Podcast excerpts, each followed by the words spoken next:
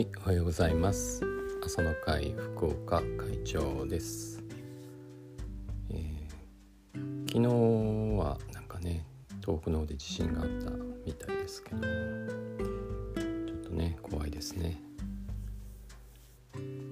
えー、前回あの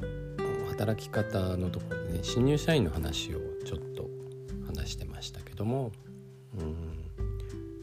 まあ、新入社員の時自分自身がですね東京で、えー、まあえっとプールの営業っていうかねしてたっていう話をしましたけどまあ寮にね住んで20大学卒業してすぐなんで223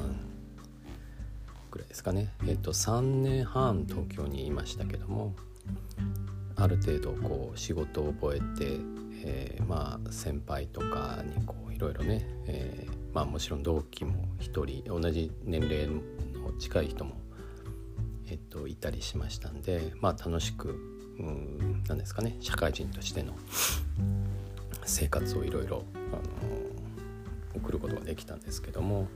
一緒になんかねスキー行ったりとかそんなのもありましたね。は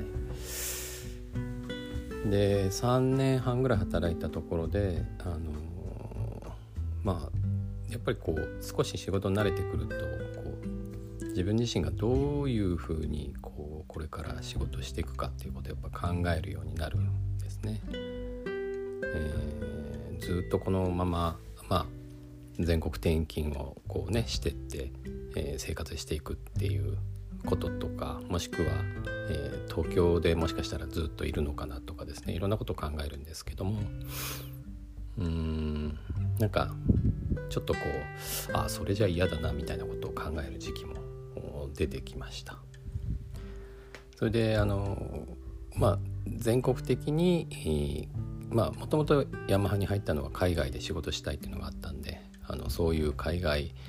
駐在員募集プログラムみたいなものに応募をして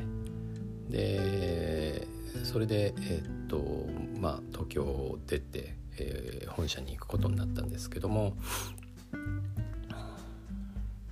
あのやっぱり環境が途中何年かで変わるっていうのはあの飽きたりとかマンネリ化しないっていうのは多分働く中で大切なことなのかもしれませんね。会社がある程度の規模があるとそういうふうに人事異動とかっていうこともね、まあ、そういう意味ではこう気分を変えさせてくれるというかありがたいことなのかもしれません。でその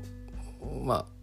12ヶ月研修の期間があってえー、輸出の仕事をですねしばらく部署に配属されてやりますけどまあ新しい仕事っていうのはなかなかこう大変ですよね。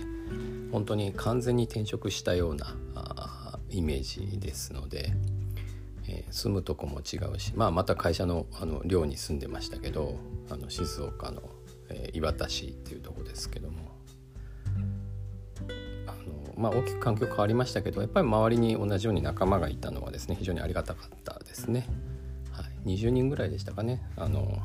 うん、その全国から集められたメンバー、まあ、年齢とかあの所属もバラバラでしたけど、えー、でその1年ぐらいの物流の仕事をした後で、えー、まあ、アフリカ向けの営業の仕事の方にですね、えー、行きまして、まあ、そこもなかなかあの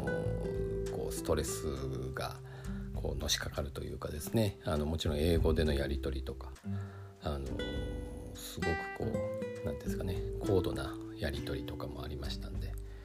結構その時代はあのなかなかこう辛いこともたくさんあったような気がします。まあその中でもすごくこううんよくしてくれる先輩がいらっしゃってあの仕事のやり方とか考え方とかそういうのをあのレクチャーしてくれるような先輩がいてあの今でもちょっとその時の資料を少し持ってますけどなんかあの自分自身が今仕事をするにあたってのいろんなサポートになってますね。そんなんかすごいありがたいなと思います。はい、で自分でこう環境を変えていくっていうことは多分仕事をしていく長く仕事をしていく上で多分すごく大切なことじゃないかなって思いながら私はそうやってきました。はい、次回またあのちょっとその後のどういうふうに変えていくかっていう話はまたしたいと思います。え、今日も5分になりましたので失礼します。はい